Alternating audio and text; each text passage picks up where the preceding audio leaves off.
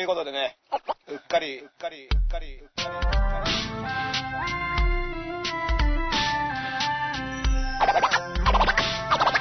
り。はい、ということでね、うっかり、うっかり、うっかり。他の人と、他の人と、他の人と被りたくない、やり方が。いろんなこと毎日あるじゃん。10月1日が都民の日っていうとこ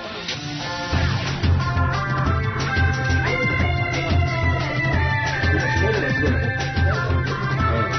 これ、繋がったっていうことじゃないですか。いや、最近、あの、あ、ワンツーワンツー、えー、カタカナ、カタカナ当時こと、ダースエラーです。エリカウリアスです。はい、音、音小さいでしょうか。思い出してワンツーワンツーいらなくなる。思い出し、その前に聞こえてコメント来てるんで。ちょっとダサい。思い出しワンツー、あ、映像音来てます。あ大丈夫言ってた。すごいですね。もう20人以上見てますよねた。。嬉しいな、これ。嬉しい本当に、こんな夕方のね、はいこう、忙しい時にね。はい。結構暇だと思いますけどね。どうなんでしょうか。いやいやいやいや、はいもう。だから僕ね、ヒゲをね、はあの止まっちゃったのよ。い。はい、ひげ剃りスが。ンっつって。はこれであのー、絡まって、は痛いっていう状態で。で、充電しながらは使えないのよい。。はい。で、だから、あのーじゃあ充電しようと思って、コードに、充電コードに挿したタイミングで、はい。君らが来たわけよ。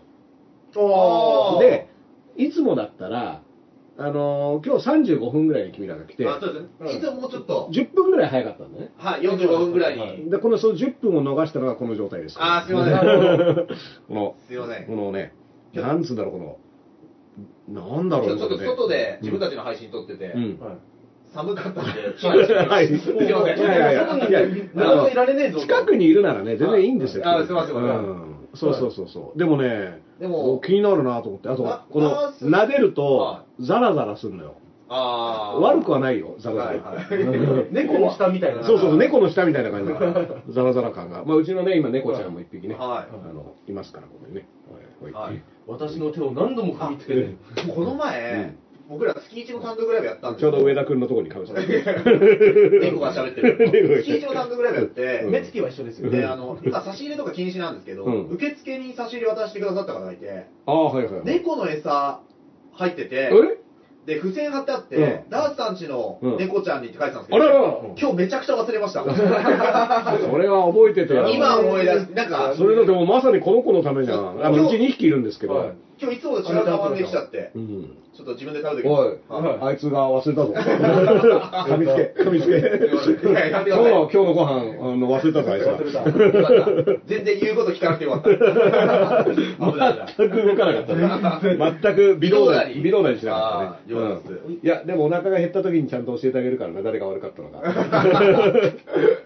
いや、嬉しいですね。それでも、これを見てくれてる方がは、ね、あの、猫がたまに登場するっていうことではい、猫の餌を差し入れ、これは嬉しいじゃないですか。嬉しいですよね。あのまあまあ、あの、猫餌はまあ、保存効くと思いますから、はい。ね生ものとかじゃないと思うんでわかりました、あの、ちょっとタイミングでぜひ、上田君からいただいたら改めてお礼を僕は、僕はお腹空かなければ。確かにあの差し入れ受け取れないって言ったんですけど、猫の差し入れは受け取れないって言ってなかったんですね。そう。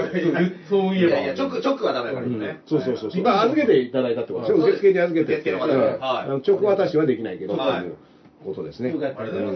いやー嬉しいじゃないですか。ありがとうございます。もうあのあのーまあ、今後もね、引き続き猫餌の方はね、あの、どこで活躍しようと。エル歌舞伎に、あの、うちの猫、毎月毎月月末に月一単独であの、カゴ置いときますそうなんか、こうここに猫餌入れてくださいみたいなね。あの、いや、助かりますから。はい。あの、うち、猫餌ね、やっぱおばあちゃんですから、はい。だんだんやっぱあの、高齢猫用の餌には変えてるんだけど、あやっぱね、味も、味はうるさいんですよ。ーはい。ほうでね、お腹減ってても、は食べないの。ああの、買ってって気に入らない餌だと、あ。はあのプイッつって食わない。ね。えあーで、極限まで、お腹減ったら食うんだけど、はまあ、ギリギリまではべ別のよこせっていう、あの、へい。ちょっと頑固ババアみたそいうな。そうそうそうそう、あの、私こんなの食べないわよっていういう感じを出してきて、いや、結構これ、あの、おばあちゃん用の、あの、なんていうおばあちゃんの内臓とか弱くなったおばあちゃん用のやつ買ってきたんだよって言って、ね、じゃあ、ああれ食えないですか？あの、硬いコーンフレークみたいなやつあるじゃないですか。よく外に。うん。カゴああいうのは、まあ食べれないですか？もいや、一応だから、まあ、なんだろう、硬さは硬いがカリカリしたやつは多分好きなんだけど、なんか成分の問題で、別に食べれないこともないんだけど、あまあ、毎日食べるものの中ではね、ああの養分を気をつけようと思っても食わないから、結局缶詰とか出すと、ガッて食ったりするから。あやっぱあれなんですかね、その、やっぱ缶詰とキャットフードとかがいいんですかね。うん。なんとなくこう、刺身あげたくなったりする時あります。あ、でもね、うちの猫はね、あの、人、人様に出したものは手出さないの。あの、あだから、あ、まあ、もう一匹ね、今いた子と別の子は、なんかセレブみたいな喋り方してしまう。うちの猫はね、人様に出してもらう手のないの。いやいやだから、あのさ、食べ残しとかをさ、生ゴミとかに出してても、はまあ、特にこっちはね、全く興味持たないんだけど、い。うん。もう一匹の子は、あの、さ鶏肉の骨、あの骨付き肉、はいはいはい。はいあれだけはちょっとね、遊びたい、食べるのなのか遊びたいのか分かんないけど、結構、狙ってる時があるんだけど、え、人用のやつうん、でも、魚とかそういうの置いといても、別にそれを盗んでってことはない。へーそううなん。んまあでもね、好みによると思う。あのね、ちょっと一匹早く死んじゃった子がいて、その子はね、魚にはすごい敏感で、だ。魚の匂いがすると台所にパーってくるっていう。あ子だったから、だからそう、あの、うんなんかやっぱ、あの、それぞれの好みが多分あるんだと思うんだよね。うんまあね、この子はね、本当に、もう基本膝の上ですから。ずっといますよね。ずっといますからね、これね。まあでも本当ありがとうございますね。はいうんねはい。えー、まあ今日はじゃあ、その告知だけできたんで、今日もこれで。まだあの告知が頭で冒頭で。ヒゲ剃りの話とヒゲ剃りの話と猫の話できたんで。いやー、でも本当、あのね、だから買い替えようかなとも思ってたのよ。はいちょうど、ヒゲ剃りヒゲ剃りも、電動ヒゲ剃りを、まあ1年、2年近く使ってるから、はいどっちにしろ買い替えにするか、買い替えるかですね買い替えもそこそこするからね、だから。で、アマゾンとかでさ、はタイムセール、この間やっててい。、なんかやってますよね。うん、今なんじゃないかなと思いながら、こう、スクロールして、どうの、本当にいるのかみたいなことを迷ってるうちにタイムセールが終わっちゃって、はいえ、どんだけます どんだけ悩んでるんですか？セール終わっちゃうと、は買えないですよね。逆に買えないじゃん。買えないですね定価でちょっと前まで安かったやつを、買えないですね。定価で買うのはもうさ、はいなんかすごい、そうですよ。自分の決断力の弱さとかにも、はあの、食らうしい。、うんまあいろんなものに負けてて、はいてか何一つ勝たない。何一つ勝ちがない感じになるからは、もう全く別の、だからこれもヨドバシとか行くしかないみたいな。うん、まあそうですね。方向に今ね、ちょっと。そうなるとまたタイムセールの時の値段が頭をよぎってね。そうなの買えなくなる。うん、だからね、余計なことしやがってとか思ってるのと、でも、今 iPhone もね、はいあの僕 iPhone7 なのよ。はい。でこれ結構古い方でしょ、7。はい。なかなか聞かない。一応まあ、ラッキーセブン的なので、あえて8、9の時にはいかなかったの。なるほど。はいはいはい。7の方が、数字的に7の方がいいやっていうのはい。で。便利がいいやと。うんザジャパそうそうそう。そんな、そんな変わんねえだろ、みたいなね。はうん。そしたら、あの、8は末広がりよなんてうちの奥さんがね。あああ、そっか、みたいな。で、うちの奥さんは8なんですけど、はこれね、いよいよね、Bluetooth が途切れるようになってきたの。い。ははで、Bluetooth イヤホンをしててい。、は途中でスパーンって切れちゃうのよ。い。はい。で、あのーだからそれで、やっぱストレスなのよ。ずーっと聞いて、ラジオとかさ、そうですね。聞きながら歩いててさは、突然こう、コネクシあの、接続が切れましたとか言ってて、はい。でこうす逆にストレス、その、はい。普通に聞けないよりも、聞いてて途中で切れる方がストレスがでかくて、で、これも iPhone の型をちょっと上げなきゃいけないのかなっていうのも、今、タイミングにはね、一緒のタイミングで来てるから、はいこのヒゲ剃りと iPhone を一気にパワーアップさせると、もしかしたら、すげえ毎日がは生き生きしてくるかもしれないいや、。楽しいと思いますよ。うん楽しいと思います。そう。特にやっぱ電話とか変えた直後とかあさ、なんか全てがさ、はこのフリックもスイスイいくみたいなは。え、こんなになんかスムーズな、サクサクだったっけみたいなのがあっ。ちゅう間に日が沈んでるんですよね。そうそう。ずっといろいろやってさ、なんかアプリ入れ直したりとかさは、してるうちにお終わっていくんだけはいど、その楽しみをね、そろそろ味わおうかなと。昔あの、うん増田岡田さんが漫才で、うん。もうこの電話がもう何でもできるようになってきて、うん。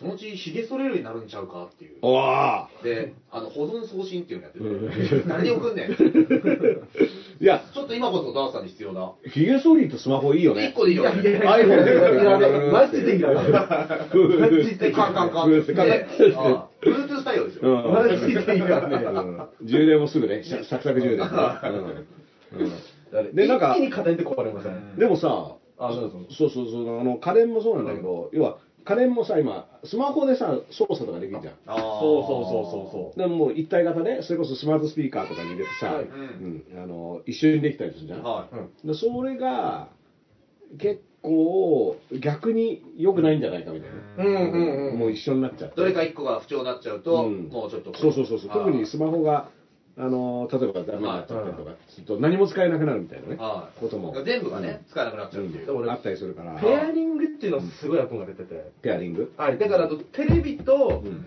DVD デッキとかは全部同じやつに、同じメーカー。メーカーにして、で、あと、インターホンとかもなんかシャープとかで、あのん全部統一したいっていう。同じのでそれ同じそうすると全部、あの、それは携帯でまたできちゃうってういう。んいいなと思うんですけどこれさ全部揃えると便利なんだけど、要はなんか全部使えなくなったりするわけ。ああ、まあ、そうですね、そうですね。どどっちかでね、いや、ヒゲ剃りでね、あの iPhone のヒゲ剃りでちょっと思ったのは、はい。毎日のさ、ヒゲ剃り状況とか、量、どれぐらい剃ったかみたいな伸び伸び具合、伸び具合、1日どれぐらいヒゲが伸びるかみたいな。グラフで。そう。はい。っていうのをアプリでこうさ、はい。言います。言います。でも本当にそれは。で、あのあの、取り時になったら、うん。教えて、教えてくれるんですよ。そうそうそう、もう、溜まったわよみたいな。はこうこれぐらい伸びてるぞ。っつって、はい。もうあの通知がピコーンってきて、は4センチとか、まあ、はい。どんだけどんだけで反り、反りすぎてるとね、うん。あの、ギガ制限みたいな。そうそうそうそう。ちょっとあのーもうツルツルですみたいな。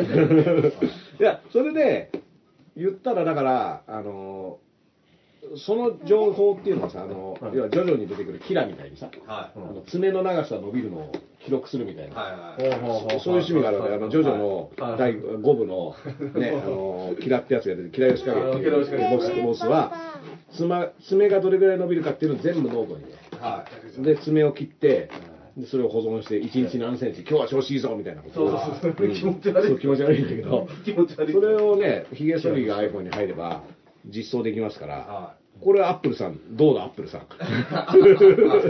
一回ぐらい会議出ない。あながち、あながち出なくもないですよ。だって、ちょっと前にケンタッキーフライドチキンがうんゲーム機出したんですよ。で、それ何かって言ったら、うんゲームやってたやってるその熱を、うんその下にチキン入れるとかあって、うんゲームや、ゲーム熱でチキンを温められるっていう。え？けで、KFC なんですよ、ちゃんと。ちゃんと？そんなバカな、バカなゲーム。そんなバカなバカなえ、ゲームネスでどどういうゲームなの？えっと、いや、だからその、あれです、なんですか？あの、ハードですよ。だからそれ何何のゲームを対応するかわかんないんですよ。ただハードが出ましたっていうだけ。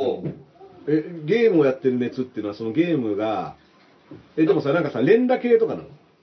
いや、そのゲーム機があって、うん。その下になんかチキン入れるとこあって、うん。いや、普通にコントローラーとかやってたら、ゲーム機って熱くなるじゃないですか、その、あまあね。で、その熱で。だからその写真見る限り、うん。僕が見たやつはコントローラーもうん。写真写ってないし、うん。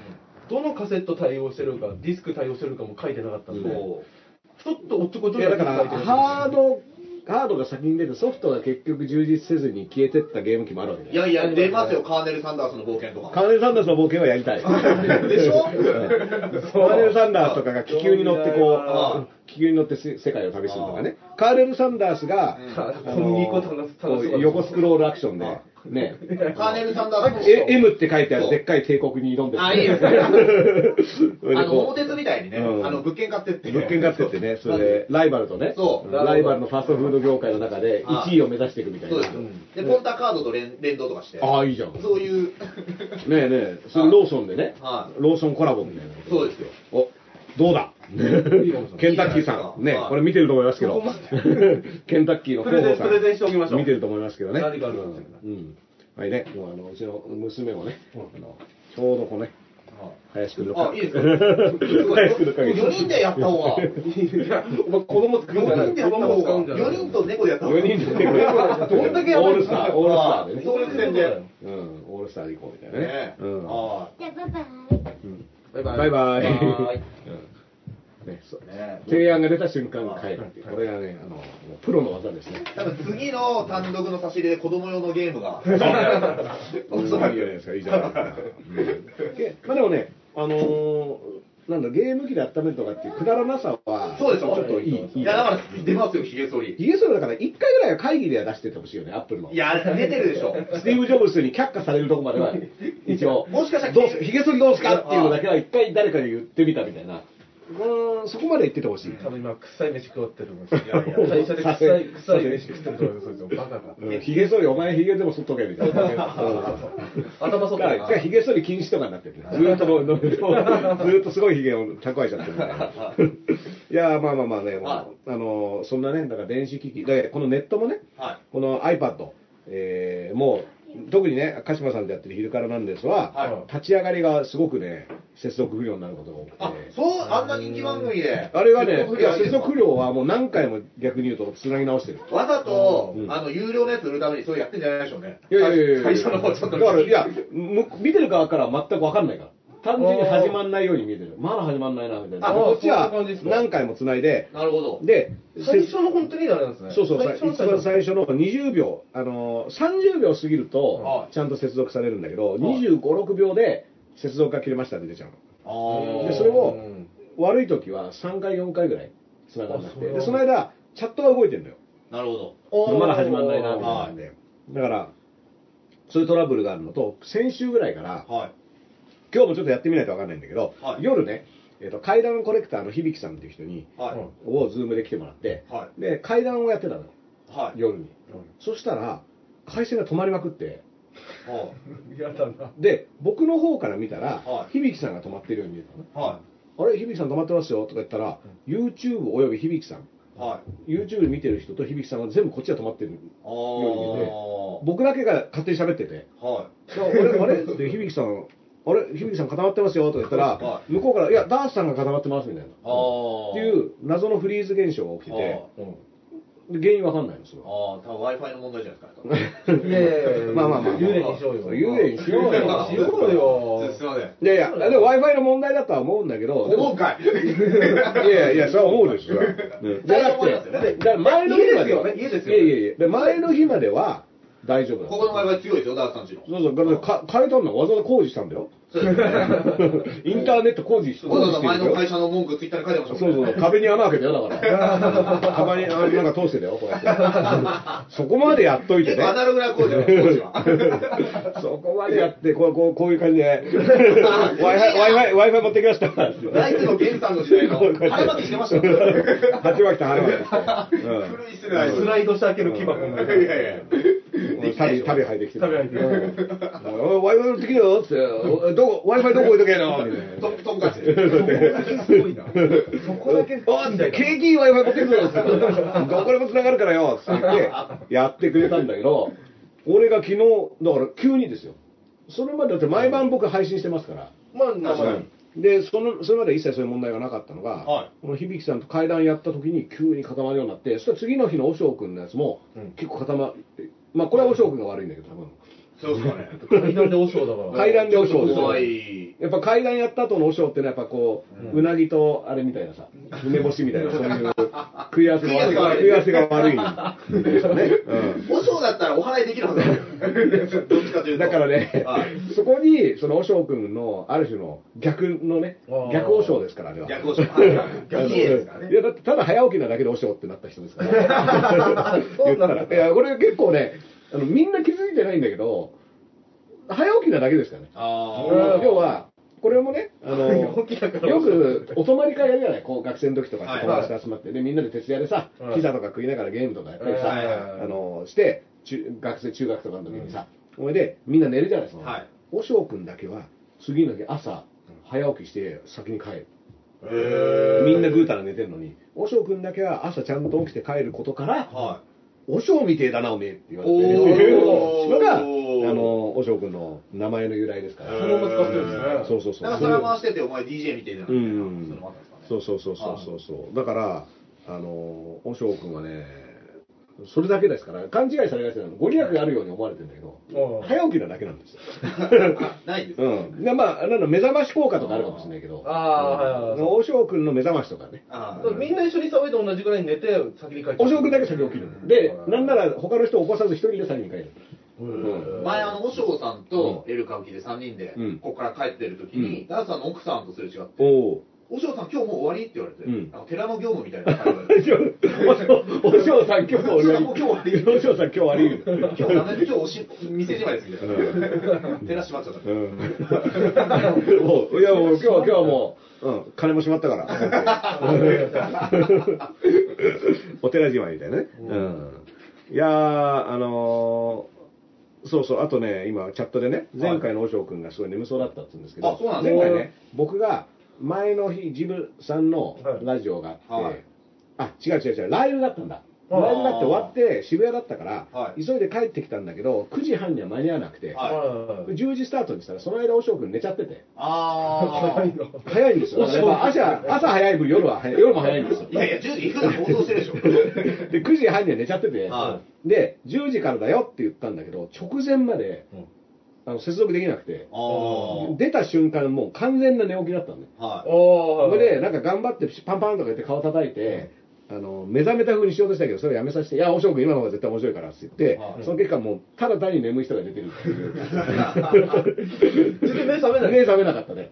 ううーみたいな感じで、うん、まあまあまあまあそんなね、はい。えーなんでおしょうくんの話したんだっけ？あそうだそうだ怪談話だね。あーそうそう怪談 w i f i がだからこれ今日夜ねこの後またあのテラスターホークさんと配信あるんですけど、はい。ここで起こる起きないでまああの診断ができるかなと思ってなるほど。うん。い。今日はもうね、あのバカ映画を紹介するっていうだけの、元気が、はい元気が出る映画をね、紹介するっていうのに、まさかそこで怪奇現象起きないでしょ。い。や、ゴーストバスターズとか紹介してだってシュワルツェネッガーとかスタローンの話してるんだよ。あら、景気、うん。あのそうですね一応、下の、下の、シュワちゃんでも最近、あの、ゾンビ映画出てるんですよ。そうかそうか。あと、シュワちゃんがね、映画の中で殺していった兵、ね。が立ちの兵隊心心霊、心霊だし、心霊うわーっと襲いかかってくるよね。はいうんまあまあまあまあ、そういうこともありましたけどね。はいまあこれあの、今日は時事ネタ番組ですから。はい。えージーネタ番組でとは思えないスタートの。いやいやいや iPhone12 の iPhone12 そうそうそうね最近出た。どう、どう、あの、え、上田君はアンドロイドなの？アンドロイド。あれ、林君？は僕もアンドロイド。あ、二人ともアンドロイドなの？はい。ただ、アンドロイド兄弟その、アンドロイド兄弟？なんかいいじゃん。あの、コンビ名。アンドロイド兄弟です。なんかキムタクのドラゴンみたいなこうこういう感じでアンドロイドアンドロイド兄弟です。ちょっと光る稽古、光る稽古までね。うんどうもー、アンドロイド兄弟ですって言って、アンド、ロイドって。そのアンドじゃない。それもキムタクのドラマ。うんキムキムタクのドラマね。アンド、アンド、ロイドっていうのね。いやこれね、このまま行くか迷ってるんですよ、今。うんその、YouTube アップとか、うんサムネの編集とか、うんちょっと今自分で、うちの作家が、ううちの作家っていうか、深深町君がね。そう、深町ってようん。ずっとやってくれたやつに、結構多忙なんですよ、今。深町君売れてんでしょ？売れてるんですよ、ナイトさんのラジオとかも手伝ったりあら。してたりとか。あらもうで、マセキの事務所ライブも手伝ってて、え、あの、魔石所属なの？えっと、そうですね。TNT 所属ではないか。はい魔石の仕事を受け負っててうん。元所属だったもともと所属の僕ら同期の芸人なんですよ、マセキの。で、この前、あのうん。久々に会ったんで、うん。深町に毎日もううん。メールとか送ってるんで、うん。どう？深町死にそうっつったんですよ。そしたら、初めてうん、死にそうですって言った それを機にうん、自分でいっぱい覚えて。ちょっとやれ、自分でやってみようと。ただ、あのーで、負担はかなり減ってるんですけど、うんこのままでもうちょっとこう、極めていく上で、アンドロイドのままでいけるのか。深町君は iPhone なの？深町は iPhone かな。うん深町はパソコン持ってて、うん Mac ガラケー持ってて、そうですね。なんかいろんなの駆使してますね。え、やっぱ Android だと YouTube とかって Google 系のは使いづらいの？いや、今のところ支障ないんですけど、ただ前、ロフトの人に聞いたら、うんその人は Android で、うんなんで家は Windows だって言ってました。あ、そう。要は iPhone と Mac じゃないですか。うん。うん。で、Android だなんか Windows にしてるで、これの良さは、うんロフトの他の人が Mac と iPhone の人が多いんで、うんなんか、演者の人が持ってきたのが対応しなかった時にいけるみたあ、いな。なるほどね。そう、互換性の多様性みたいなうん。ことらしいんですよね。うん。あーいや、あのね、えっと、確かね、僕はね、Android だった時期がちょっとあって、はい。それは au が最初に日本で初めて Android を、うんうん。アンドロイドデビューは au だっあた。で、レディー・ガガが CM やった。はいはいはいはいはい。それで、もうこれは、あのー iPhone じゃなくて、Android の時代が来るっつって言って。はで、これ Google とかも、その、紐付けされててとかってないう。ので、僕、速攻 Android です、おー。なるほどなんかブルーレイみたいです。そうそう、au、au の、あの僕 au ユーザー、僕は通貨から au で、はい実際僕の携帯電話番号は19歳、初めて持った携帯、はいずっと一緒だから、はい。今何あ、番号同じで番号一緒で、そうもだう20だから24年か5そ年ぐらいれはでも。結構いいですよね、仕事の仕事上は。そう番号変わらないのは。まあ、昔のやつも電話かけてこいよ。なんかこの性格だからね、いろんなことがあったでしょうね。どういうこと今え、じゃあ聞いたろ。いろんな人間関係の。ねうん、僕はもうだってずっと、ずっと変わらぬダースレーダーです。変わらぬダース変わって変わって、変わってないですから。いうんいや、あのね、なんなら僕ねどっち、がいいんだろうな、本そうね。初めて出したね、はい20年前に初めてマイカデリってグループ、それから大城君とかと一緒にやってたグループのファーストアルバムには、電話番号載っけてるの、おへー。なんかあったら電話くださいって言って。はい。その番号で今、いまだに繋がってますから、僕。い。かかえーかかってきたことなんですか。かかってきたよ。ど、ど、誰から？いや、ファンみたいな、あの CD 買いましたみたいなやつからで、へすごっ夜、夜かかってきて、夜深夜2時ぐらいにかかってきはて、ほいで、こっちで眠眠ってさ、はもしもしとか言って、どなたですか？あ、あの、あの CD に書いてあった電話番号。はいいや、CD に書いてあった電話番号に、夜2時に電話してこねえだろ、普通っていうのは最初に僕言いました。ふざけそしたら、ああ、そうですよね。いつでも、いつでもかけてこいのイメージだよ。だって深夜2時はおかしくない。試したんじゃないですかいやだから絶対、絶対これは仲間で集まっててかけてみようぜのノリじゃん。ああピ震えて、うん夜聞いて、感動して、震えてる時に電話して、うるせえこら。ー夜の9時から、こう、ダイヤル回しては来てたかもしれない。うん。ガチャンガチャンってあー一回ずつこうね。あまあまあまあまあ、でも、もしそれ、あの、身に覚えのある人はね、えっ、とツイッターで。あれ私です。あの日の。あの日僕たちも、この前先輩で与田義明さんって世界の芸人さんで、うん。もういろんな映画とか出てる、うん。もう俳優としても活躍してる人で、まあちょっとコロナになって大変だったんですけど、うん。うんもう今復活されて、でその人と僕ら YouTube どうしたらいいですかねって話したら、うん。その企画を、うん。僕ら動画で配信ですけど、そのうん。考えてくれて、うん。いあの朝倉未来の YouTube ってわかります？わかるよ。なんか街のヤンキーをうん。道場にさせてスパーしてみた、うん。あれ面白いじゃん、うん。あれお笑いでやったらどう？っつって。町の兄ちゃんを、はい。あの同じ客前で、同じ持ち時間でお笑いで対決するっていう。要はあの、ヤンキーギャグみたいなのやってもらうみたいな。ういうことになっちゃうでも漫才でもいい、あうん。で言ったら落ち研とか学生お笑いとかの、うん。結構生意気な兄ちゃんがいると思うんで、あ、全然こいつら面白くねえよとかコメント書いてる人でしょ？でそうそう。で今メアドを公開して今うん。募集してるんですけど、お？今一件だけあ、来た。プロの芸人の裏垢から来ました。名前名前を変えてね。はい、ね、ちょっと、うん。でできたら素人素人さんがで、あの、笑いで、舞台立ってみたいとか人がいたら、エル歌舞伎何本も出てるあ、やり。たいやりたい。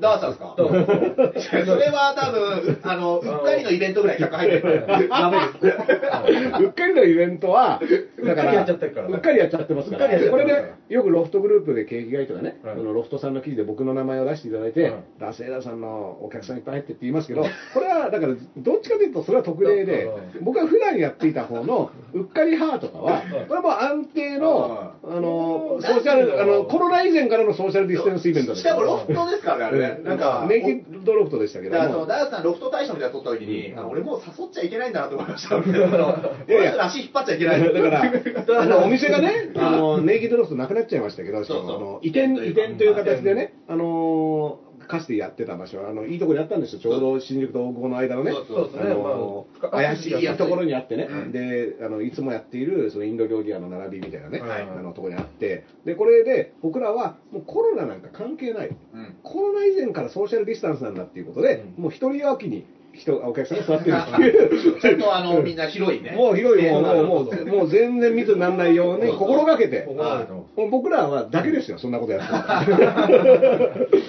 うん。お店も大変だったと思います、だから。でも、あれをやってたからね、いざって時にネイキッドロフト、あそうだ、うっかりハーの感じでやればいいんだってことは多分分かっていただけたと思うですねん。修行の方ですあれね、あれでイメージはつかむ、イメージトレーニングができてた。あああれがソーシャルディスタンスね、みたいな。ということでね、うん役には立ってたと思いますけど。ダーさん、この宮台さん先生とやりましたよね。うん。あそうだよね。キャプテンで宮台さん。うんは買ったんですよ、あれ。あ、ありがとう、ありがとう。で、見てて、うん。朝から1時間ぐらい、途中まで見てるんですけど、あれね、いい、あれ何がいいって、わっけわかんない話ずっとしてるんですけど、分かった気になるんだよ、こっちあれはね、あれ一生売れ続ける自己啓発本と、あ本当にわっけわかんない話。自己啓発なんかね、自分が頭良くなった気がする。あ本当に？わかりますなった。まだ買えるよ？うん。うん。いけますは8時までは買える。あれあの、2時、2時間半ぐらいやってるのかな？はい。あ今日、今日までだから。今日まで。今日までですか？今日までだから。あ、ギリギリで俺ギ買ったんだ。リギリギリ。うん。なんかね、うん。でも、あの、宮台さんってあれですね、パーソナリティみたいな、すごい聞き心地のいい声してるんですね。いや、まあもう喋りは慣れてるでしょう。言ったら。だって、さあ、僕最初に宮台さん見たのはさ、は20年以上前の朝生とかですから。あ西部進さんとかと出てた頃の。朝生に出てたとは思えない穏やかな喋り。いや、だからね、だいぶ変わったんだよ。だってあ、当時の90年代の宮台真司はもう怖かったもん。ー本当に。と20ああのね、だから YouTube とかにもちょこっとだけ昔のが載ってると思うんだけど。あ、俺見たことありますうん見たことあります怖いんだよ。怖いですね。怖いですね。あの、完全にね、あの、やりにっていうか、うんあの相手をうん完全にとどめを刺す。刺しに行ってるあの、ヘッドショットでとどめを刺す。でも、割と最近の宮台さんもね。それが、なんかね、うんそう、あの、合気道みたいにか変わってきた。あの、技の質が。なるほど。シュシュートボクシングから合気道に変わったみたいな。シュートボクシングとは限らない。ですけど、うんなんでまたそのちょっとマニアックな感じ 当時やっぱ90年代です90年代ですから、そのシュートが流行って当時だから20半ばとか。いや、だから、あね。の、学者会の佐藤ルミナっていう、あーなるほど。もうすぐ飛びすぐ飛びかか、飛びあー火が十字っていうね、あの、腕、腕ひしぎ十字ダ型でね。ンさんも穏やかになったでしょ、でも。ん？ダンさんも穏やか。になった。あ、僕はもうだって穏やか様ですよ、これは。うん。えあの大丈夫何言ってんすか？いや、僕ね、どうなんだ、でも30代は、あまでは、本当ナイフですか？あのー、ナイフのように尖っては触れるものを全て傷つけてた時期もありましたよ。なんか聞いたことある。でも、あのー、まあ特にね、自分でレーベルやって、だから33歳で脳梗塞になってから。やっぱ、病気があるんですか、一つ。33歳までははい、本当に、この野郎路線だったよ。あでねまあまあまあ、それこそこの間ね、あの、水道橋博士のブックス &TV はい。にゲストで呼ばれてはい、で、あれ、まあ30分番組だから、はい。そんなに喋れないんだけど、はい。うん。あ、の猫ちゃんにナイフに二匹今、後ろからくするっと今、ダンダンさんの遺伝子。これね、あの、さっき言ったのと違う子ですからね。あそうですね。そうクロちゃん、クロちゃん、クロちゃん。こっちはクロちゃんって言います。この子にもね、お願いしますクロちゃんクロちゃん。はいあちょっとクロちゃんちょっと嫌がる。クロちゃんはね、あのね、これ、あのね、いや、猫の餌募集番組じゃないから。ダンさん。二缶ですよ。いやいや二缶じゃないですよ。お腹減ってるにゃーってね。めちゃめちゃ言ってるじゃないですか。いや、あの、出てきたんですけど、まあ、要はその博士の、その、疑似的な接点っていうのは僕は20年以上前に自分のソロアルバムを出すときに、はそのどっからデビューしようかなっていうのでうんレコード会社じゃつまんないからっつってオフィス来たのにデモテープを送ってる、い。パキスタン信者なんですね。そうそう。でデモテープをオフィス来たのに送りつけて面白いから聞いてくれと。うん。その時ね手紙が出てきたんだけど生意気なんですよ。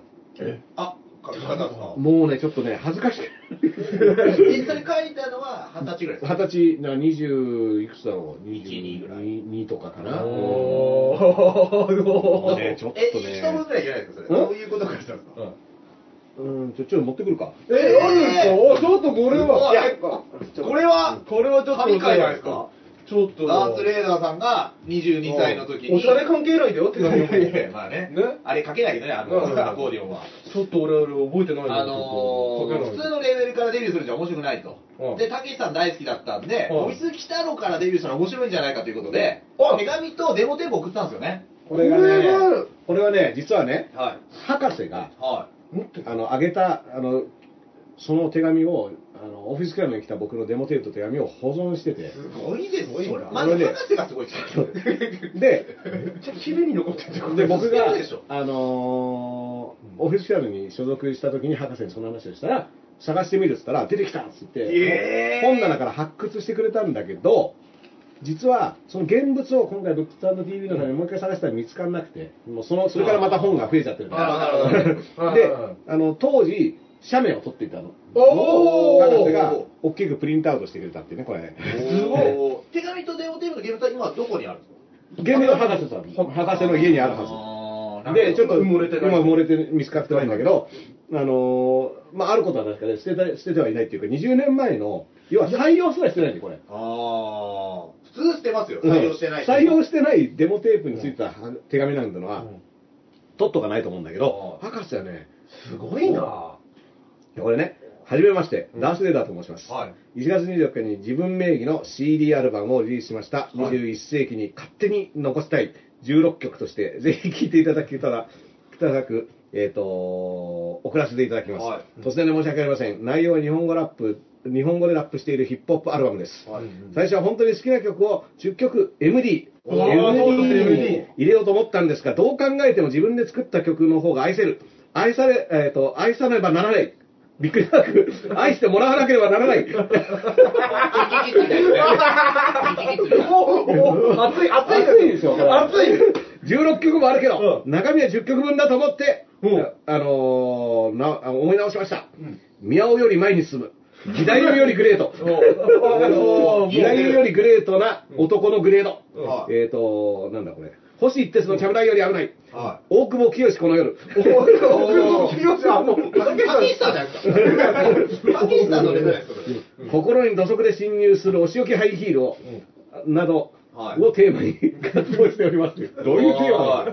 なんですかねいや、でもかましてやろうぜひ、ドライブ、プロレス観戦、はい昼寝、夜怖くて一人でトイレに行けない時のともに、このアルバムを聴いてもらえるあーちょっとこれはね、これ怖いよ、これ。あーちょっと怖いもの知らず怖いよ、これだって、ビートたけしにこれ送ってんだよ。これこれははやばいでしょ。たけしの挑戦状だ。うんで、たけしに挑挑戦状。これ全編プロレスワードでアップしている曲、これはね、あの言ってるそれダンさんプロレス好きだったんですよね、結構。まあでもね、あの本当にプロレス好きな人から決めたら、ライトなね。おいす北の人はプロレス好きだろうっていうっていうことで、うん。合わせて合わせてね、うん、しかもね、なんか、この後なんか多分ね、解説、曲解説とかもね、やってるんですよね。だってこれ、スクリーミング・ジェイ・ホーキンスと島田洋七を掛け合わせたイメージですから、どういうイメージなんだスクリーミング・ジェイ・ホーキンスと島田洋七を掛け合わせたイメージで作った曲ですよ、1曲目が。まあ、まあ、その、生意気ですよね。生意気です。わかんだかわかんないんだかだから、だって、は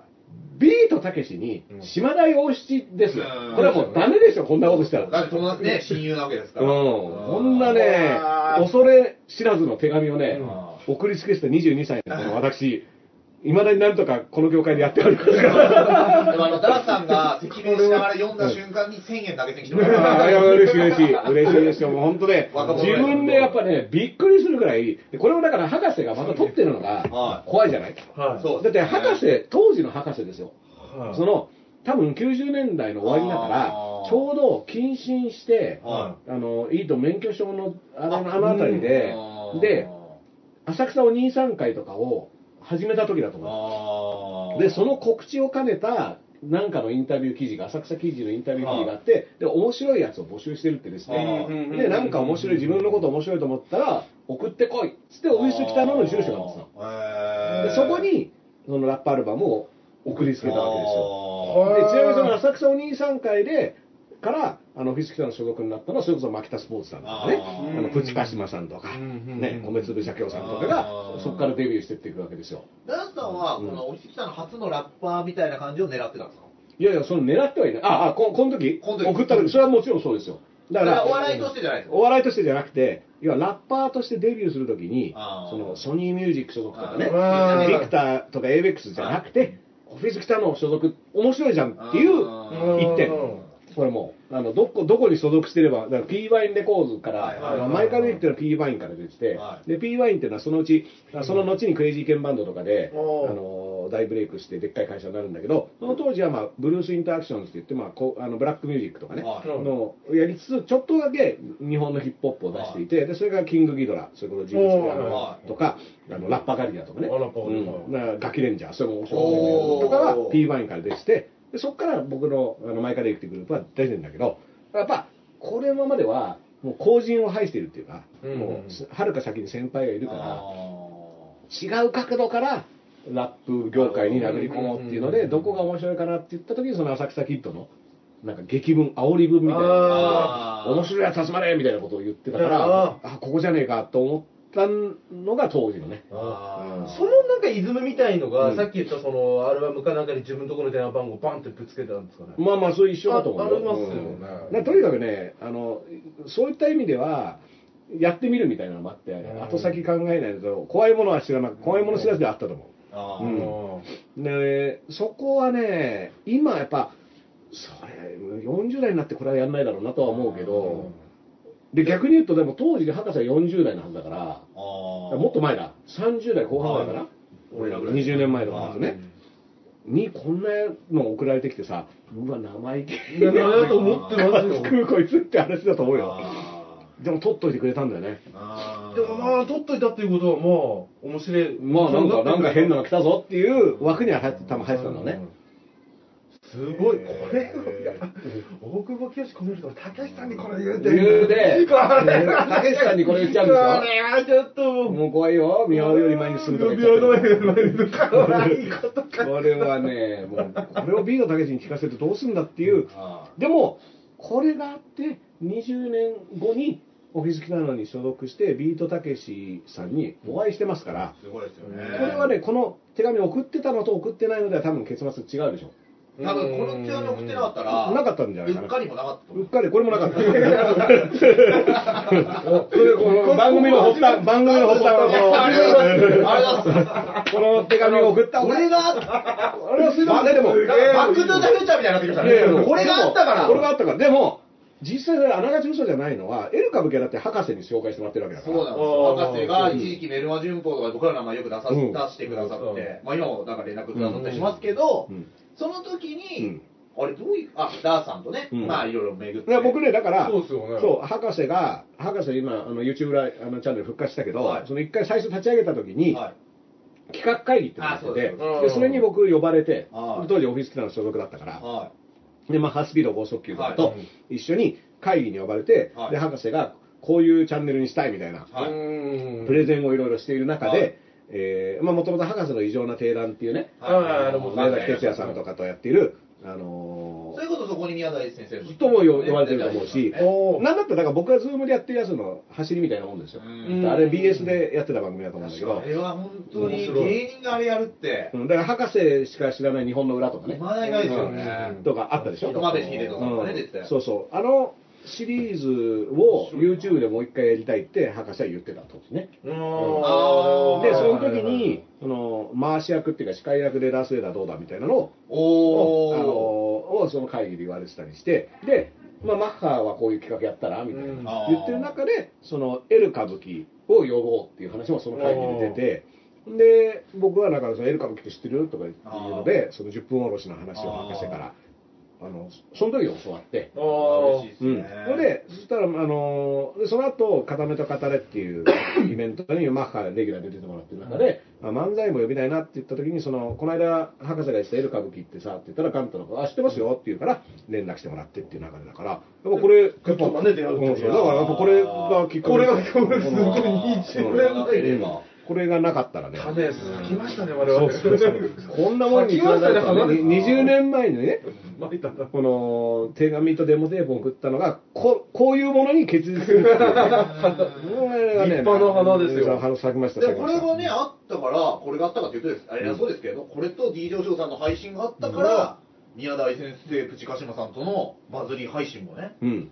それは関係ないんじゃない結果関係ありますよ。いやこのトーク配信が先にあったと思いますよ、僕は。ああああ。そうかもな。まあ、関係なかったいや、俺は、俺は絶対しがみついや。絶対に話さない。全く関係ないです。ええだから、これもさ、距離感の問題でさ、はあの、まあ、でも20代のイケイケの僕が、やっぱその、ここだってかけたのが、その、浅草キッドだったりしたっていうね。でも、俺、僕も当時傲慢ですから、返事がなかったのに、押しかけてね、じゃあラップ聞いてくださいよぐらいやってたら、多分浅草お兄さん会とかにね、ラッパーとして出ちゃうみたいなね。そこまでやってないから、あの、一回途切れちゃったんだけど、またでも違った世界ですそうそうそう。だからそこを乗り込んでったら、そこにはもう、牧田さんとかいたわけだから。かんないですよ。乗り込んでったら、また今度なんかバチバチになって。そうそうそう。だから、そう何もなくなってた可能性も俺あはなんか、わかんないよ。俺多分浅草演芸協会入ってそうな気がする。る。でもね、当時は、あうんのイケイケだから、うん怖いもの知らずそう、怖いもの知らずだから、やっぱそういう場の、ある種のその、場を壊す方にしか僕は。あの、機能してなかったから。はい、。起きてとかをね。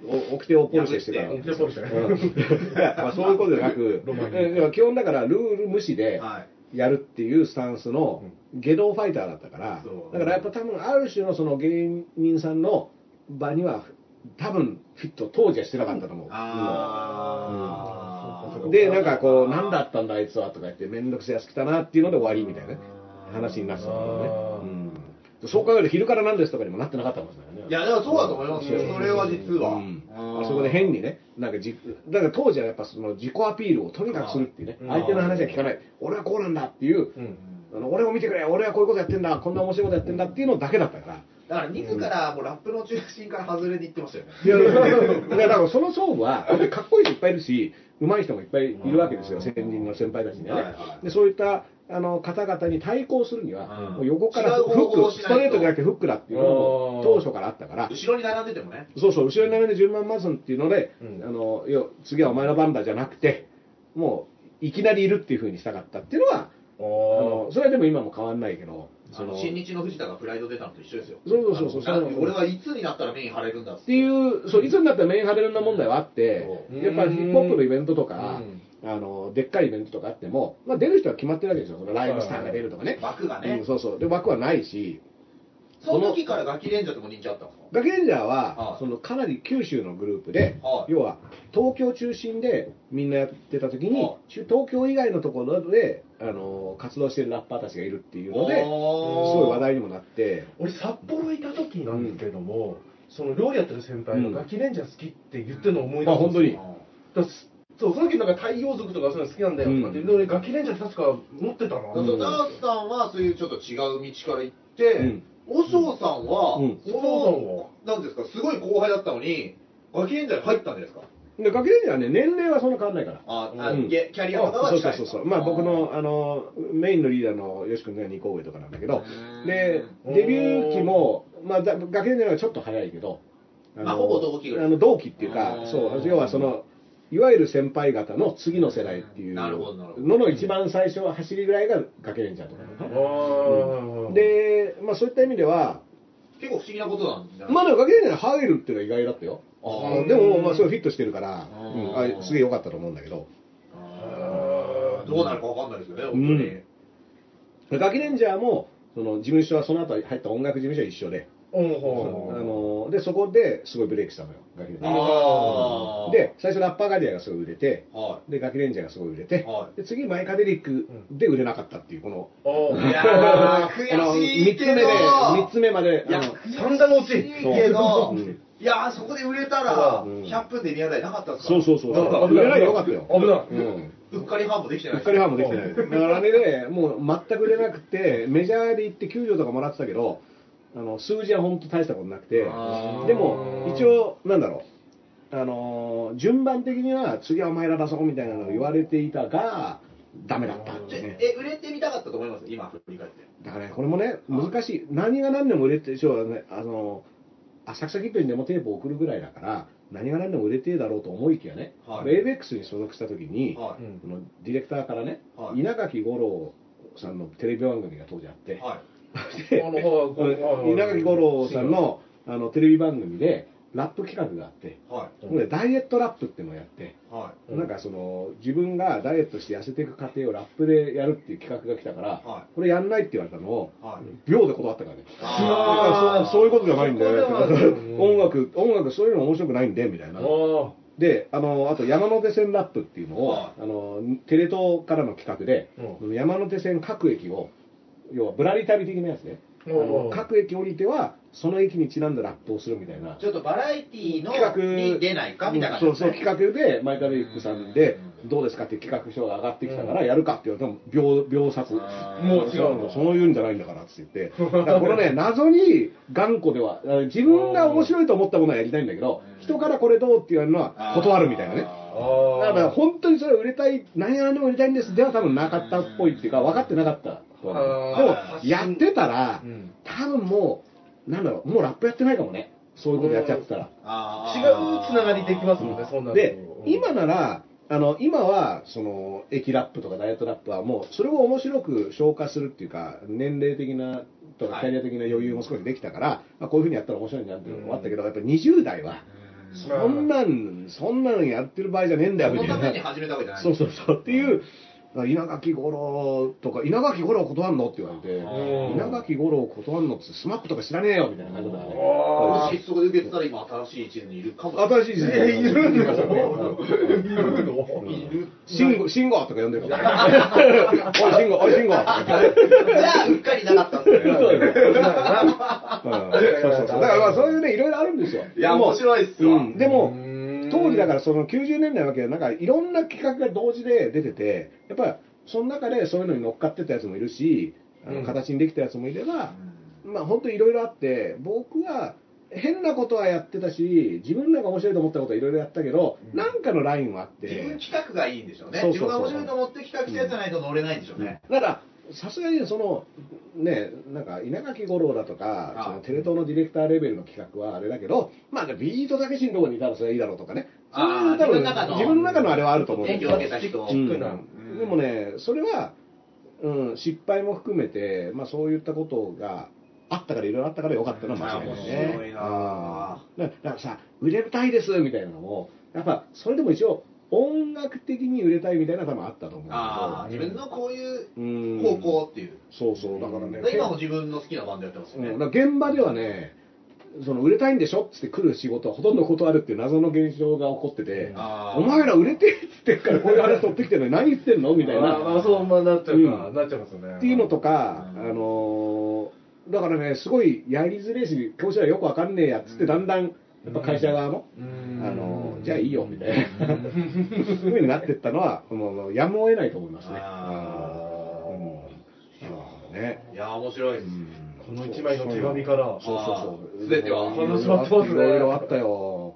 で、あの、当時さ、2000年代初頭に、あのオリあの吉本の無限大ホールができたばっかりの担当の人たちが、あのまあ、僕はちょっとくすぶってだから、はい。そしたらその吉本の中にヒップホップ好きな人がいたけど当時ヒップホップって全くメジャーではないっていうかはい。テレビでも全くないそうです2000年代初頭とかね。はだからあの本当に好きな人しか聞いてないと思ったのよ業界の人とかね。うんでもその吉本の担当の人がこのヒップホップ好きな人がいてはい。でその人から、あのーなんかまず無限大ホールでオリエンタルラジオを連日出して、オリラジオをヒット毎日ブレ MC でうん。なんか売り出したんですね。ブレイクさせていく中で曜日ごとのうんメリハリをつけたいから一日や出囃子をラップにしようっていううん話が出てでそのラップを作ってくんないかって言われて僕作って。うん一応デモはある。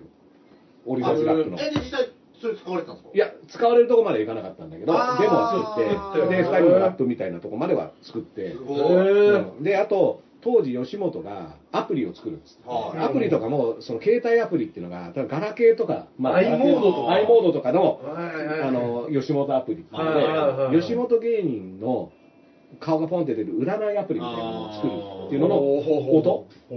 音の担当とかをちょっとやってたええそういうお仕事あるんですかそうそうそうでももしそのラップの出囃子が使われてたら、うん。オリラジもまだ吉本に。俺だからうん。そうそうそう。うんで僕もだからパーフェクトヒューマン。うん。やめてなかったかもしれない。やめてなかったかもしれない。うんマネジメント契約残ってたかもしれない僕がもうちょい頑張ってるもうちょっともうちょっともうちょっとポップにしてた。もうちょっとそう、なんか売れる感じのね。うん、その時に、僕が、それで、あのーなんか芸、単発でなんとか売りたいっていう芸人にラップを仕込むっていう企画で、ラップをしてたのがデッカちゃんだから。へで、デッカちゃんが当時、その、エンタの神様とかにリズムネタで出てたんだけどはい、もうちょっとそれを跳ねさせるのに、なんかを身につけるっていう、その過程ごとドキュメンタリーでやろうっていうのでは、い。ラップっていうのをえ身につけてっていうのを僕がデッカちゃんに教えてで一曲デッカちゃんと大西ライオンとかの曲は作って、えレコーディングもちゃんとして、え、それ CD ある出たんですか？CD になったかどうかわかんない。あのミュージックビデオは確かね当時あったの。であの大西ライオンさんが「心配ないさ」ーって歌いながらラップしていくっていう。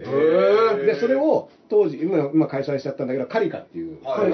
カリカさんの冠番組があって、うん。そこでライブでやるっていうのがゴールで。それを僕とデッカちゃんで行ってであの僕がデッカちゃんにその場でこうあのやれみたいな感じで盛り上げて、っていうのを確か収録でやってこれで、それねあのね覚えてるんだけど、まあ、デッカちゃんは今すごいあのデッカちゃんは今吉本はもう抜けちゃってるのかな？確か。あ、そううなんんです。うん。それで、あのーまあ、カリカ、お客さん入れて、カリカが MC のところではい。ラップやるんだけど、い、まいち跳ねなくて、はで、僕が、あのー先生役として出てたからお客さんをわーって盛り上げて、もっとこれラップ、あの、ラップがもう楽しい状況っていうのはもっとお客さんがわーってなってるところだなみたいなことやってあー、こう、みんなで立ち上がって、はい。あの、手拍子とかやらせるっていうのを僕がやって、はい。はいで、デッカちゃんがもう一回チャレンジしてっていうくだりが入れたのね。で、まあ、なんだか形になって、うん。で終わったとかけでお疲れ様でしたって言ったら、カリカの、あの、八代さんと林さんがは、いデカちゃんに、ダメだよつってダース・レーダーさんにああいうの全部やらせちゃってたじゃんつってう、ん。あれを自分でやれるようにならないとダメだからっていう話を、あー。すごい、あの、ハードコアな、ダメ出し、ダメ出しを。お笑いのハードお笑いの、お笑いハードコアの、あそこのタイミングで、ダース・レーダーさんがパッとやってくれたからお前助かったけど、ああれを、あの、そのままきょとんとしてたら、バー成立しないぜ、みたいなのを、もうすぐに、収録終わってすぐにやってて、うわ、これ、超ハードコアだと思ったのは覚えてる。あー芸人さんのそれ初めて見たというか。そうそうそうそうそうそうそう。あ、あの、もう、もう顔が違ったもん。ああの、八代さんと林さんの。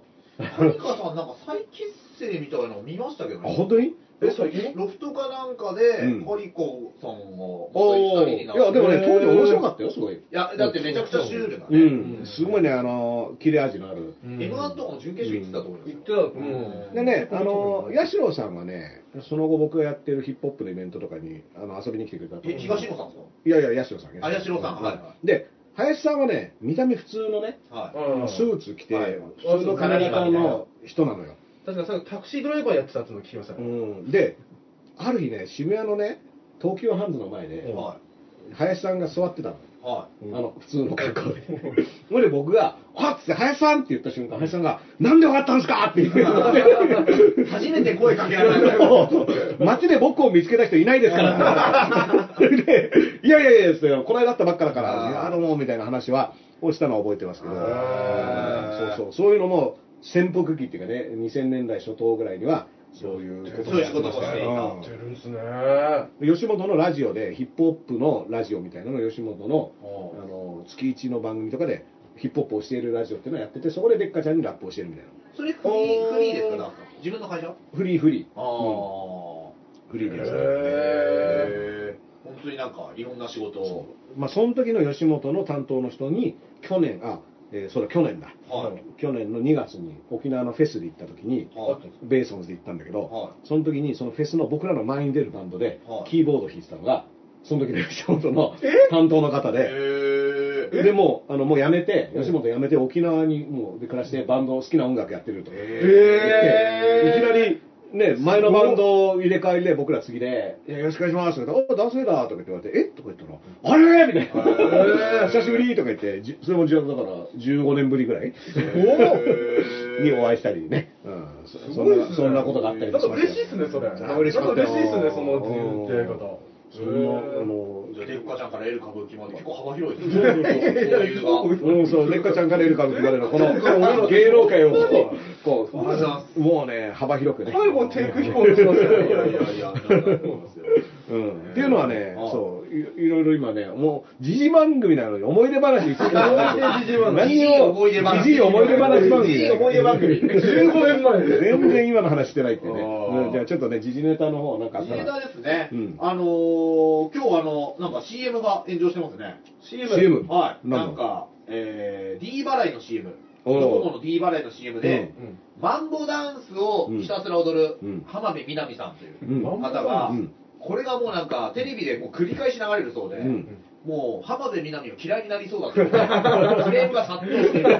ちょっと、ちょっと、それは、編成の問題だろ、それ。ね。もうそこはもう、許してねえで、よ。これでクレームが来るんだったら、うん。この CM、昔の CM はどうだっつって誰かが上げてるのが、うん。昔あったキノコの CM で、うん。女優さんがうん。キノコ迷った時に、後ろから要潤かな、うん。俳優さんがいて、うん。どのキノコがいいですかって自分の股間に手を当てるうんでそうなのってはーんってなって女優さんが、うん。このキノコって気づいたら、うん。その男性がキノコに変わっていて、うん。触り心地のいいキノコだっていうのが、なんか1週間くらいで昔あの停止になって それはね、あげてる。それは何の宣伝だか分かんないからね。でも一回見たら忘れないし、まあね。売り上げはね、それ構成作ったやつはね、偉いようん。当社のも偉いよ、それ。要潤もよく OK したな、それ。いいです、わかりました。またいつからのダジャレなんだよ、キノコをそこに炒めるっていうね。キノコのね、雪国舞茸とかね、雪国舞茸みたいな、あの、歌ですかね、歌付きの CM あったよね、確かね。キノコの CM はね、昔から。キノコのこのこあったよね。あったあったありましたああれなんだっけあれも雪国舞茸かあれ、キングマイターうんでも聞いたことあります。ありましたよね。あとですね、うん。小向井美奈子さんがですね、ツイッターの方で、うん。えー関東の栃木レモンという、うん。黄色と白のこのパックの飲み物わかります、うん。あれをこう逆手で持って、あの刑務所でよく出てきた。リアリアルトークですね。リアルトークリアルトークですね。うん。思い出買った買っちゃったのね。うん。あ思いダースさんの時も出てきました。ん？ダースさんの時も僕が入ってた時？あ入ってねえから。うん 友達友達とかねよく、うん、そうそう。聞いとく聞いとく。あよく出てきたの。これこれこれっつって。っとケータリングで置いておきたいですね。おっつって。そうですね、うんあとね、昨日はですね、歌舞伎町の闇キャバクラに、あら。機動隊20人が斧で突入。小野ですえマジで？オーナーはテレビ出演もある有名人だった。で、闇キャバクラって何かというと、うん。なんか、風営法で、うん。あのー深夜ってもう営業できないのに、うん。だいぶ前から深夜1時半まで営業していたキャバクラがあって、うん。再三注意していたにもかかわらず言うことを聞かないということで、うん。機動隊20人で斧でドアを開けると。いうで、これ、そのそこでやんなきゃいけない案件だったの？何何か取引あったの？要は、うん。コロナになったから時短しろよと言っても、うん。実は闇でまだ続けていた。うん。でいやこでもさ、はい。客で行ったら入れてもらえたんじゃないの？いや、そう、確かに。客のふりしていったら、うん。斧で行くっていうのねうん。確かに。で、お客さんも実際十何人か。あいたんだ。いたそうでう、んキャバ嬢15人、男性客13人。うん。で、後藤スさん的には、あのーコロナの前から、うん。あのー違法営業していたので、うんどんな釈明をするのかが注目されていると。誰に注目されてるの？誰が注目されてるの？注目されているあの、コロナで大変で長くやってたんですよとは言えませんよと。ああ、もうそこはその逃げ道は封じたそうその逃げ道ないコロナ扱えないよってね。これはもうなんか僕らのネイキッドハートも、あの、コロナ以前からソーシャルディスタンスは保っていやいいですよココロナを言い訳に使わないっていうね。次やったらもうね、いっぱいになっちゃうかもしれませんから。いやいつでもやりたいですよ。ネイキッドハートは基本楽しいイベントですから。ああ、ありがとうございます。あやりましょう、じゃあ。ねえ、いいですか、企画して。いいよいいよ。ちょっとやりますうんちょっと近いうちん明日でもいいよ。それはもう焼けっぱちだよ。それはもう焼けっぱち。どうせ人入んねえんだから。特に準備もないしね。うんそうそうそう行って喋るだけだろ。大事なのは、ダーさんの入り時間をギリギリにしないといけないっていうね。うんあの、楽屋で燃焼するために。あそうあのもう一回喋っちゃって、で一回食ったネタだからもう言いたくなくなっちゃう。自分で飽きちゃってそうそう本番でね。本番でぐったりして始まる本番でもうやる気がなくなってる。そういう人ありますねうんありますあります。ねう。ん。いや、本番も めっちゃ喋るよ。それでもすごい喋る。まあまあまあまあね。うん。あとね、アンサン・スー・チーさんが、はい。まあ、また拘束うんされてまあね、ミャンマー大変ですね。ということで、一般の方がですね、うん。ピーチ姫かっていうね、あのああ、また捕まったんだよね。また捕まったうん。2だでもね、あのそんなにいいもんでもないっていう話ありますからね。もういろいろ今だから状況わかんないんだけども、ね。結構まあ僕びっくりしましたよ。だから、はい。あの拘束されたみたいなニュースが出てて、うん。で。ね、ちょっと前までずっと自宅軟禁されてたわけじゃないですか、はい。これで2015年かな、うん。だから5年間あの出てらもう一気に国民的な人気の人になったけど、はい。うん。同時にそのロヒンギャのね、あのイスラム系の人たちが大量に国外逃亡するっていうのを虐殺軍部が虐殺したって言ってるけど、これをその容認したっていうのでね、うん。あの国際的な評判が下がってるんだけどはももともとその政権運営で、要は軍部との対立構図っていうのがずっとあって、はい。でその中でのハンドリングで要はどんどん軍部の権力をもうひたすらひっぺがそうとしてたっていうのと、うん。まあ、そのロヒンギャに関しては軍部と対抗してもっと厳しい処置を取ろうとしてたっていう見方もあったり、そそんなにその一点の曇りもないみたいな人ではともともとないとは思うんだけどで軍部に圧力をかけまくって、この間の選挙もバコンと勝ったからいよいよ逆にやられたっていう感じなんだけど、なかなかねまあ強すぎるっていうのもそうそうそうそう。ど。一点から見れないっていうことにおいて、うん。僕らアウン・サン・スー・チーさんのネタを去年のうちに M1 でやれてよかったいやーそうそう先にね。あの非暴力主義者なだけだろっていうツッコミがあるん。ですけど、だからもうその当時から僕は言いながら、いや、そうでもねえんだよなと思いながら言うっていう。そうとは言い切れないんだよ。そうとは言い切れないんだよなと思いながらやるっていう。そして負けましたから君は。そう俺たちはね。うん。そう先に拘束されてた拘束されて M1 でクーデター起こせなかった地下に拘束されてる。そうそう。俺ねは、うん。えー、まあ、あ、海外でですね、はい。82年前に図書館で借りた本が返却された。あらららら。これはあららら延滞料金は、もし発生していたら24万円だった可能性がある。ああそんなもんか。ただ面白いのが、うん。82年前にうん。延滞料金制度っていうのがうん。なくなった年らしいんですよ。へー。そこで借りたんじゃないかというのは、これカナダのニュースなんですけど、時効時効が。そあのもう仮泊しても金取られねえぞっていう超小心者じゃない。築100年の家うのん、なんか、ファン、ファンかなんかの工事をしようとしたら、うんそこで見つかったと。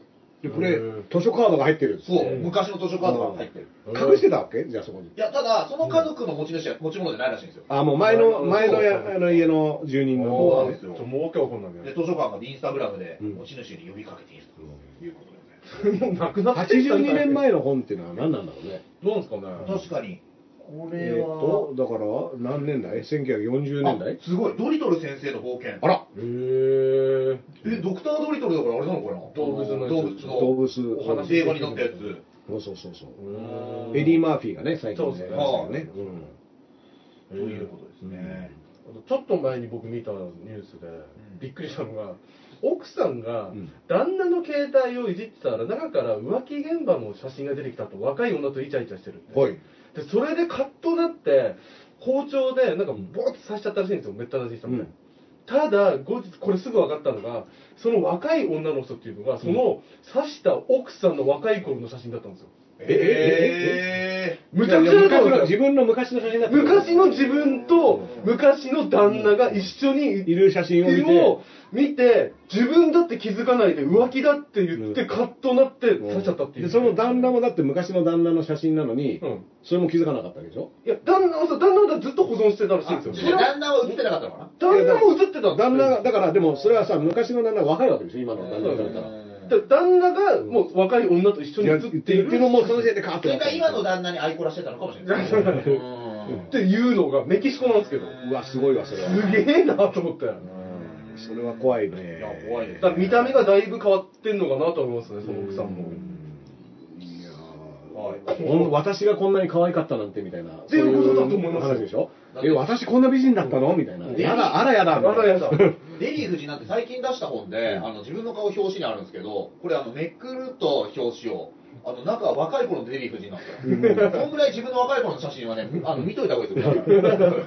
綺麗だからまあデビュー何の裏技なんだと思いました。あこれめくらなかったら一生わかんないですよ。うんまあ美美人ですからねめちゃくちゃ綺麗ですよ。うんデヴィ夫人と小柳ルミ子は美人だと思いますあ小柳ルミ子さんもね、引退しなかったということでね。引退が撤回でよかった、よかったということでね。あとね、吉田剛さんとね、ウーマン村本さんがね、番組。ああ、あの、ショールームかなんかねそう。で、村本さんの YouTube の方が上がってるんですけど、うん。ちょっとこれ聞いたらね、うん。あのまあ、結局その西野さんが退社したっていうことをたまたまそのタイミングになっちゃったということで、うん。まあ、その村尾さん次なんじゃないとか言われてますけど、村尾さんいいこと言ってましたね、うん。そのにあ西野さんとかあっちゃんとかサイドビジネスするやつがすごいって言われてるけど、うん。タムケンさんの焼肉屋とかすごいじゃないですかって、うん。なんか村尾さんってすごいいい人だった、最初もなんか、うん。な吉田剛さん逆オーバーしたらしいんですよ、うん。だからでかいところである独演会のチケットが売れてなくて、うん。頼み倒して、あのうん番組入れてもらって。ああ、PR も含めて。でも今、あの、片っ端からから知り知り合いに頭下げてるっていう独演会なにでも今さ、お客さんを入れてやるってこまあ、なんか、でかいとこで、うんそう、まあ、感覚取ってやるんでしょうね、お客さんのうん客席の。あとまあ結構ね、あの、村本さんは熱狂的なね、ファンが集まるっていうイメージあるから、あ。ううんん。なんか、そういった意味で、こう、ドーンって、こう、一般に開放みたいなのとは違うんだろうね。ちょっとあのー暗めのオンラインサロンみたいな。暗めのオンラインサロン暗めのオンラインサロン。そうそう。なんかやだなインの方のね。怖いなうんイン、インラインサロン。インラインサロンね。いや今見てたへうんーはまあまあまあ、ニュースになってましたね、それもね、なんかい。ねあ。そうですね。なんかニュースサイトで書き起こしがね、上がっててうん、吉田剛さん自分、自ら、あうんの、リツイートされてましたね。あの、吉田剛さんがさ、はあのーなんかあの、清水愛理さんっていうさ、あのーなんていうのか、アイドルの本の帯に、い。はい。その吉田剛という、帯文句がついてるんだけど、うんうん。その、え、書いた覚えないんだけどっていそうう。ツイートしてたら、なんかその、一般公募して帯に、名前、あの、コメントかけますよっていうのを一般公募したら、はい。たまたまそれに当選したのが本名吉田剛っていう、えー。吉田剛さんだった剛剛さんだそう。ったやったんですいうか？いうことらしいよ。えただ、まあまあなくはないか。まあ仲ないと思うなくはない。いるんだね。吉田さんはいるしゴースうん。ー。ゴーって名前もあるか。まああるいるか、たまに。ってうん。っていう、なんか最初はだから、面白いですね。これなんかその、なんつうの、はあのアイドル側がこう勝手に名よくあるね。前使ったみたいな、パターンなのかと思ったんだけど、はまあそういうことでもないらしくて、ざわざわざわみたいな。開示みたいな。開示みたいな。確かにそうこれでも最後までなんかん。落ちないですよね。なんかストンと。うん。確かに。本人出てきてくれるわけいや、だから、ん。言ったら、買う方は分かんねえじゃん、その事情。まあそれ分かってますよ。ね売る方はそう、だからこれは、まあ一応計算がないわけではないけど、山田花子さん。ってうん漫画家でこう自殺されちゃった方がいて、で山田花子さんの本も、山田花子、かっこ漫画家ってついてるんですよね。山田花子だとね、だって俺、そうそう。芸人のね山山田花子さんなんかね。そう感じだから、うん。同姓同名ね。あの漫画家の山田花子さんはね、その天才と言われてる方ですから、すごい、すごい濃密な世界、ね。山田花子日記だったかな。すごい、すごい、すごい漫画ちょっと前にまたあれね、しあの、新装されて出てましたよね。昔すごい売れたやつですよね。えはい。ー、はい。まあ、そんなとこそんなとこですか。はい。あーまあ今日もたっぷりね最新のニュースを。はい。いやいやいやあれ、あれ、15年前の最新ニュース。語尾で点々点を使う人を3点リーダーという。ああ、3点リーダーね。僕だからそれよく使うんですよ。俺も使います、ツイッターで。うん。なあのさ、要はね、僕 SNS って、一応これ、つろつろ説明はしてるんだけど、なるべくその人の声で、だから今クラブハウスっての流行ってるでしょ？はい。あの、声 SNS みたいなはい。僕でもツイッターもそもそもその人の声で再生するようにしてるん脳で内再生。す。で、うん。自分のツイッターも、自分の喋り方をはい。文字起こししてる感覚でつぶやいてるのね。そっちの方がね、バズるんですよ。うん、だから、あの文語体とかじゃなくて、やっぱ、自分だったらこういう言葉遣いでこういうふうに言うなみたいな、だから、点々点はそういう便利な要因っていうか、はい。うん。終わった後にちょっと、一回見るみたいなね、はいなんとか。善次郎さんっていうかっこ笑い。そうそうそうそう、はい善次郎さんのカッコ笑いもその機能だからね。そうですよね。ん。だからそれはそうそうそう、は善次郎さんの今の感じで読んでくれっていう、うん。いやいや、うっとうしいのかな。うん、グッてこう、グッとくるやつよ。うん。うん。だからそれが僕はやっぱりツイッターは大事だと思うし、人のツイッター読むときも、なるべくその人の声だったり、何かしらのオーディオで再生するようにしてる、本とかもね、そういう風に書いてくれてるやつやって読みやすいですもん。ね。そうそうそうそう。だから3点はよく使うんだけど、なんかね、あの記事読んだら、そう。そういうのじゃなくて、うんどっちかというとその LINE とかで、うん僕はここなんです相手に判断を投げるための、投げるための。断りづらいと。うん。あだって、どう、どうでしょうね、みたいなのを、あ。あニュアンス的に入れるために、僕はここなんですけど、点々あ。う点。ーん。だから断言はしないけど、は一応だから、その最終決断を相手にい。はい。委ねるっていう、ちょっとずるい。ああ、それはちょっとあれですね。うんっていう記事で、で、そういう見方もあるかと思いつつ、でも便利だからな、みたいな。うんだから丸で終わるとう、ん。なんつうの？言い切りになっちゃう、言い切りになっちゃって、もうちょい余韻がここは必要なんだよ、みたいなのあるじゃない。うん。ちょっとこの、なんつうの、響いてってほしいみたいな。うんなんとかだと思うんだよな、思うんだよな、思うんだよな、思うんだよな、みたいな。モーニング娘。とか言い切られちゃうと。そうそうそう、丸ってだからそう、モーニング娘。の丸がね。藤岡弘藤岡弘だと点なんで。だから、僕は結構使う側としては、うんいや、ふざけんなよ、使うぞ、この野郎っていうだ感じ。から、あれですいや、よね。解かなくていい。てんてんてん、てんてんてんてん。ダーさん絶対さ、うんその直接メールで、うんいや、僕はこうなんですけど、点々って絶対書かれてる。そうそうそう。やるやらないで。そうそうそうそう。いううちのニュアンスだったっうんうんうん。ていう。まあまあまあまあ。でもなんか、あのー最近増えてるみたいなね、記事だったよね。はい、だから、そう。まあ、特集の記事ですよね。うん。でも、点々点のイメージって僕の中であの、ちびまる子ちゃんの終わりで、うん。これって一体っていう終わり方してどうしようとは、どうにも集中つけれない終わりの点々っていうイメージわーは。ってね。うん。あれって好き。あれ僕は、だか割と日本語表現のは、いなんどっちつかずだけど、良さっていうかね。あなんかいいですうん、その、バシッて言い切るだけじゃない、言い切らないね。言い切らない良さっていうのは僕日本語の中にあると思うから、ちなみに上地雄介さんの初アルバムはですね、あの、こんなんできましたけど。うん。これ、これね、最後丸なんですけど、うん。あのの後に点々。がついていて、で、初の全国ツアーがですね、うん。あの、こんなんやりますけど。これなんかこっちが、うん。にちょっと投げかけてくれるっていうのが。こんなん出ましたけどみたいな。あうん。上地雄介さんの、はい。あのライブの DJ をしているのが、はい。ガキレンジャーのあの DJ ヨシなんで、あへー DJ ノブノブノブ。グリーンピース、グリーンピース、ノブノブ。君なんですよ。へそうそうそう。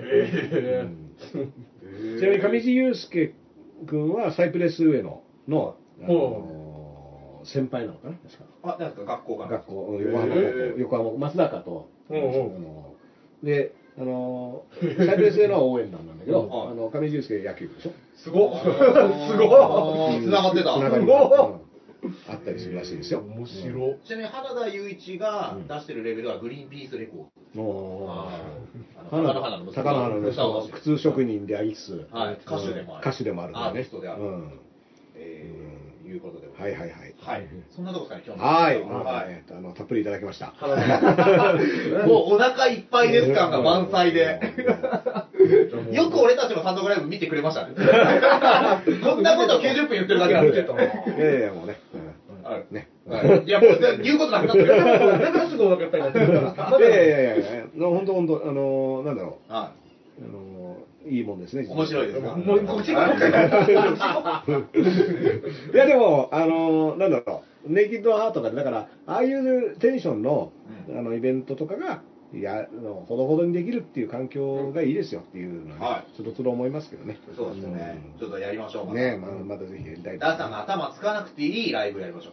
俺たちの時は。ねもう宮台さんのじ話を160分だけ聞いてると、結構な、あの回転ぶりですちょっと、ちょっと通訳のあれもありますもんね。そうそうそうそうそう通訳的なというのはこういうことを言ってるんですよねみたいなことをやる言いながからら返していくっていう。うんいや、あれ面白いですね、やっぱり。うんはいえー、じゃあ告知ありますか？はい、告知はですね、あ、ちょっと途中でも言ったんですけどですね、あの僕たちと対決したい。あそれ、多分うっかりとか見てたら、うん。こいつらより俺の方が面白いんじゃねっていう人いっぱいいると思うんで、はいえーそういう方がいたらですね、えー UWF インター2014、アットマーク Gmail.com、そういう方でですね、だから、やこっちじゃないよ。ややこっちじゃないですからねうん。あのそっちなんだよね。ま、同じお客さんの前で漫才だ、大喜利だ、何でもいいです。あの、お笑いのは自分の得意なジャンル言ってもらったらそこでい。はい。対決しますので、いやーいいじゃないですかこれは募集中ですから。これあのいつ頃やるんですか？えっと、募集で集まったらすぐ解除されます。あなるほど。はい。で、あの、スケジュールを合わせる。では、い。最後に一言、反社会勢力ではございませんと書いていただけると、うん。あの、それが証明になりますので。うん。はい。はい。一応まあ菅さんとツーショットとかの写真をねあの添付しても大丈夫ですそれはいいんじゃないそれは大丈夫そこの横に映ってる人。じゃあなそれは信用します。この人ではないです。あ挟んじゃダメ。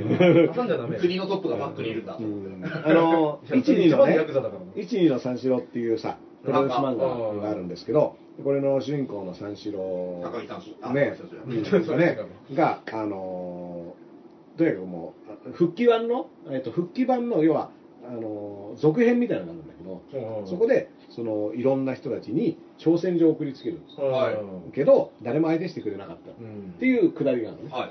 それで自分で団体作ってみたいな。お実際プロレスなんですよそそうそうプロレス団体を立ち上げたけどその時にその奥さんのしのさんっていうのがねあのーみんなに挑戦状を送ったんだけど、誰からも返事来なかった畜生俺がやるしかないって言ってそれを見送った後で、ああつってこの人からだけは返事返ってきたらねつって猪木だけが誰の挑戦でも受けるっていう返事を送ってきてるっていうそれはでも三四郎に見せると、うん。あの本言っちゃうからああつってこれだけは隠しとこうって言ってえアントニオ猪木アントニオ猪木だけが実はあの挑戦を受けてたっていう、あのえーそんなくだりあるんですか？エピソードがあって、僕結構好きなんですじゃあよ。俺らでいうダウンタウンさんからが急にね、その、あの、浜ちゃんから、うんいつでも行ったるで。違う意味で怖いから、本当あると思うよ。しかも浜ちゃん一人みたいな。浜ちゃん一人で来る。猪木うん、猪木。猪木から来てほしいなうんグラン浜田から来たみたいなね。メキシコからメキシコから浜田が来たけど浜田違いうん。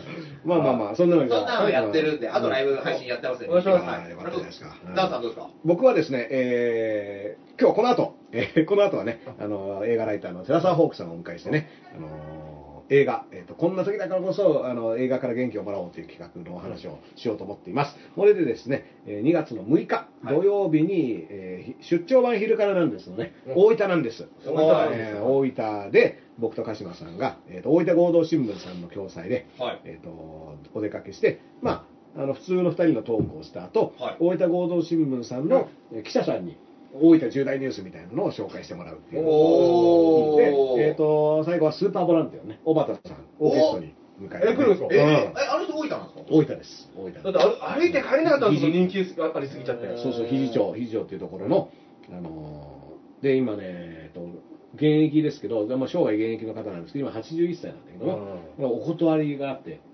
オファーしたらうん。受けます、はい。でも当日何らかの災害があった場合はもうそちらに駆けつけますのでっていう断りがついてるへー。しびれますよね。すごいですね。私を優先させていただきます。でもあの小畑さんが、えー。ゲストで来てすごい。っていうのが2月の6日に、えーとでこれあの大分の方はね、えー、とほかなり限定数ですけども、えー、とリアル観戦なので。あであとは配信チケットがツイキャスで、えーと販売中でございますので、ね、ぜひチェックしてほしいと思います。岡田さんなんか無料で入っていいよとか言うボランティアですからね。みんな金取るんだって。無責任金取らないなら出ますわね。水しかもらえない。これはボランティア活動じゃないからね。うんライブは違うんですよ。うんボランティアだろ。ねえ、あのねオリンピックのボランティアとかどう思いますか？ね。あ、なるほど。ボランティアだったらいろいろボランティアでいろいろまあまあまあ、あの質問、質問に答えていただくううわ、面白そいうのがね、2月6日に予定されておりますっていう。う。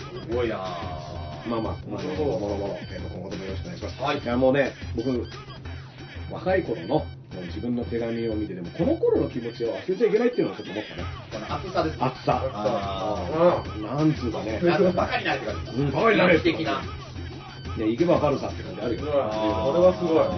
この手紙はすごい。燃えたぎってるね。時代の風もありますけどね。90年代はこういう時代だったんでなるほど、イケイケの、うん。確かに今の、もし、まあちょっとね、言うとあれかもしれない今の19歳とかよりもさらにこういう人がもうちょっと多かったかもしれない。いや、っていう感じはちょっと、だってそんなに特殊なことやってる感覚もなかったもん、当時今もね、こういう人もいると思う。うん、なんかこれぐらいやってやんねえとみたいなね。ちょっとバカになりそうですね、SNS とかっていうとね。いや、そうそう、あの、SNS ってやっぱ距離感がちょっと減っちゃったじゃない？誰とでも話しかけられるみたいな。なんか解消できますよね。リプ送ってさ、なんか誰々に言ってやったぜみたいな。この20年前やっぱ手紙とか送んないとダメだ。悶々としたものがないと。そう、ぎゅーって食べ込んで話すみたいな、あの、過程があるからその分ね、やっぱこう、なんつうのエネルギーの凝縮がねすごいあるっていう。今やっぱ気軽にね、だからもうだって、総理大臣とかになってクソリップ送ってるわけでしょ？そうだ。う一応なんかさ、いやこの間菅に言ってやったぜみたいなことができるわけでしょ？そう、だからそれって、いいのか悪いのかっていうと、やっぱ両方あるっていうか、こういう、なんか昔の自分の手紙とか見ると、これだって今、こうなんないだろうみたいな感じもあるもんね。今だったら TikTok でね、もう踊ってこうやって。本当に発散してたらちょっと聞くな。その目的だったら。うんまあまあまあ、そんなこともありましたが、はいえー、ということでですね、今日も、えー、うっかり、えー、たっぷりとお届けいたしました。はいご視聴ありがとうございました。ありがとうございま片目のダスの字ことダセだと。絵描きのエレベーターと同じくゼロ人配信でした。いいのだ。